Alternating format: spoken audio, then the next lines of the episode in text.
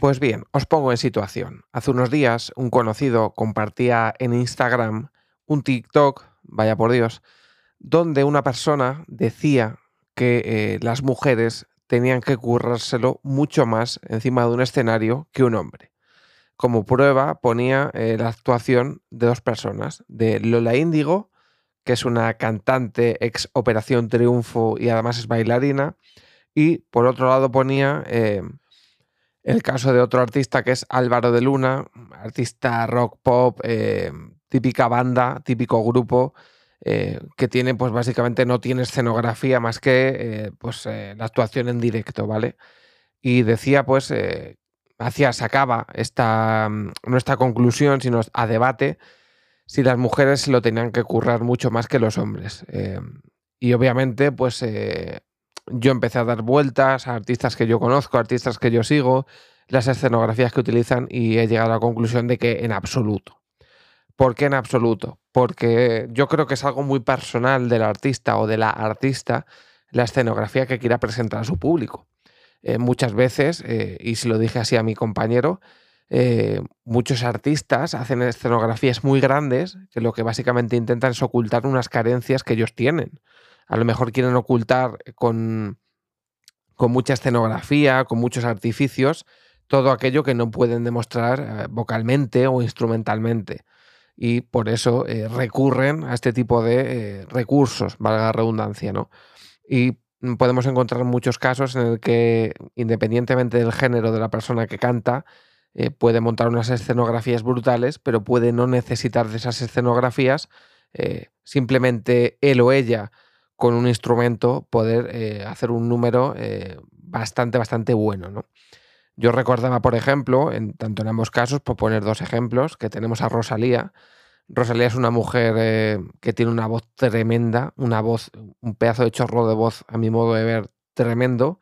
Y en su misma, mm, en el mismo espectáculo de baile o de escenografía que ella llevaba, este de Motomami, pues llevaba canciones donde tenía un cuerpo de baile que hacía prácticamente pues, una escena, una, una actuación en directo brutal, eh, con mucho movimiento, con mucho eh, cambio de luces y demás, pero luego hay canciones donde se sentaba ella delante del piano o ella cantando sin literalmente ningún instrumento de fondo y sonaba brutal. O sea, una misma persona con una calidad vocal eh, abrumadora no necesita de una escenografía como puede ser la de Lola Índigo, que por ir al ejemplo de este chico, que Lola Índigo es una persona a la que le gusta mucho también rodearse de bailarines. Eh, os recuerdo, para quien no lo sepa, que esta chica antes de cantar bailaba. Entonces es normal que si tiene ese recurso, que si sabe hacerlo muy bien, pues lo lleve a sus espectáculos. Em, y es normal que eh, pues lo presente delante de su público, que además lleva un cuerpo de baile que baila muy bien y que si ella además también sabe bailar muy bien, pues obviamente eh, lo haga porque la gusta, ¿no? Pero es igual de loable que si tenemos a Álvaro de Luna, que es una persona que canta bien, que no necesita bailar, a lo mejor tampoco sabe bailar, pero que su, su función encima del escenario no es la de bailar, él presenta otro tipo de espectáculo, no creo que sea currárselo menos.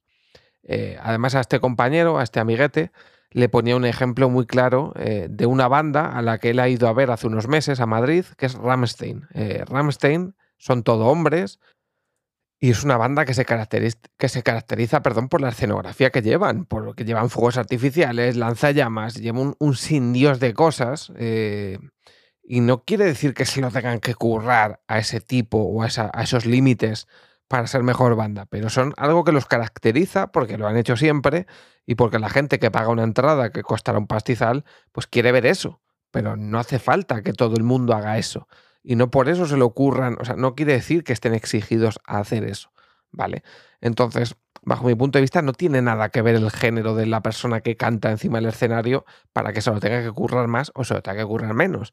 Eh, desde siempre han existido, eh, por ejemplo, me voy a ir al mundo de la copla, aquí en España, Rocío Jurado, eh, Isabel Pantoja, todo este tipo de artistas que no se, es en el escenario solo van de un lado para otro y es su chorro de voz lo que, lo que las ha hecho grandes, su forma de cantar, porque tienen eh, pues una voz muy bonita, muy buena, eh, afinan muy bien y no necesitan montar un espectáculo de la hostia para, para convencer a nadie. porque ese no es el fin de su tipo de música ni de lo que son ellos. Y luego con los hombres, pues mm, pasa prácticamente igual. Alejandro Sanz nos ha hecho eh, famoso por bailar encima del escenario. Pero tú ahora, por ejemplo, no te imaginas que Alejandro Sanz haga otro tipo de música. Al igual que se me viene a la cabeza que Chayanne, Chayanne es un artista que siempre ha bailado, tanto en sus videoclips como en el escenario, y que a lo mejor ahora no se puede mover igual que cuando tenía 20 años menos, pero que el tío sigue bailando y el tío, sigue haciendo esas cosas. Entonces, por lo que digo, que no tiene nada que ver el género de, la persona, que sean eh, las mujeres se lo tengan que curar menos o más encima de un escenario que los hombres. Al final es el artista, es el fandom que tenga, eh, y luego pues si le gusta bailar más o bailar menos, o lo hacen mejor o lo hacen peor, pues ya depende de lo que cada uno quiera eh, hacer encima del escenario, o lo que quiera, pues yo qué sé, si sabes que vas a cobrar una entrada muy cara y quieres justificarla de alguna manera, pues a lo mejor sí que contratas un cuerpo de baile o unos fuegos artificiales o montas encima del escenario como hacen Halloween una calabaza enorme eh, y una escenografía que, por ejemplo, en la última canción de Halloween, por poner mi banda favorita, pues tiran fuegos artificiales, sueltan pelotas enormes hinchables para que la gente juegue con ellas, lanzan confeti.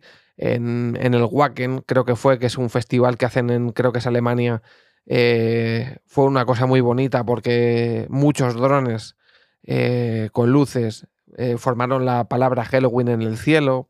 Pues son movidas que a lo mejor si hay bandas que tienen mucho presupuesto se lo pueden permitir y les apetece hacer, pero que no están obligadas a hacerlo, que no tienen por qué currárselo a ese nivel y porque muchas veces depende del presupuesto que lleve el artista o la artista para que pueda hacer más o menos cosas. Entonces, me parece absurdo eh, decir que una artista mujer se lo tenga que currar más encima del escenario que, un hombre, ¿no? Porque si el que canta es malo, eh, da igual que haga mucho o que haga poco, va a seguir cantando mal. Entonces, eh, os voy a poner otro ejemplo. Bad Gyal es una tía que no sabe cantar. Es una tía que abusa del autotune, del copón.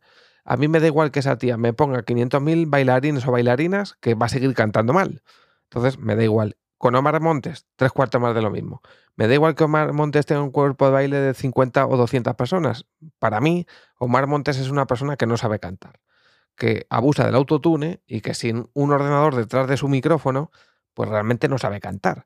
Entonces, para mí son personas que independientemente del cuerpo de baile o la escenografía que monten, pues no van a saber cantar. Pero en mi opinión, entonces, eh, sí, para otras cosas de la vida, obviamente por desgracia, se les exige más a las mujeres que a los hombres. Eso es así por desgracia. Y esperemos que eh, con el paso del tiempo exista una igualdad de, em, eh, en todos los ámbitos, ¿no?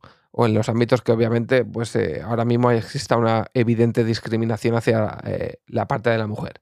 Pero no creo que una mujer, por el hecho de ser mujer, se le exija más encima del escenario que a un hombre. Y sobre todo yéndonos a estos dos ejemplos que ha puesto esta persona de Lola Índigo, porque ponía un, vídeo de un directo de esta chica donde sale de, creo que lo que, ha hecho, lo que ha hecho en esta gira, que nada más empezar el concierto sale como de un huevo grande, luego ella pues eh, cambia mucho de vestidos y demás en, sus actuaciones y como digo tiene un cuerpo de baile que al igual que ella pues en las canciones, en muchas de las canciones que tiene pues baila y como sabe bailar muy bien pues bien que hace. Y luego ponía el, ejemplo de este chico de Álvaro de Luna que tiene una banda que toca en rock pop y que pues obviamente son muchos miembros de la banda y tocan instrumentos en directo, cosa que no hace Lola Índigo, porque Lola Índigo eh, tirará de DJ o lo que sea, en la mayoría de los casos, entonces no tiene una banda detrás. Y si lo hace con una banda, no es una banda que pertenezca al grupo de Álvaro Soler, como el de Álvaro Soler, por ejemplo, es una banda que le acompaña en un concierto y a lo mejor en otro concierto no. Entonces, eh, digamos que el artista es eh, Lola Índigo y Álvaro Soler creo que sí que lleva una banda fija para, para, todos los conciertos, ¿no? Como puede ser Álvaro Soler, como puede ser em, qué sé yo, eh, Maná, que son cuatro, por ejemplo, o M-Clan o quien sea, ¿no? Eh, cada uno pues ofrece un tipo de espectáculo y te puede gustar más, te puede gustar menos, pero no creo que por el hecho de que seas hombre o mujer eh, te tengan que exigir más o te tengan que exigir menos. Así que esa es mi conclusión. Em, ¿Te gusta Ramstein? ¿Te gustan los espectáculos de fuegos artificiales y lanzallamas? Vete a ver a Ramstein.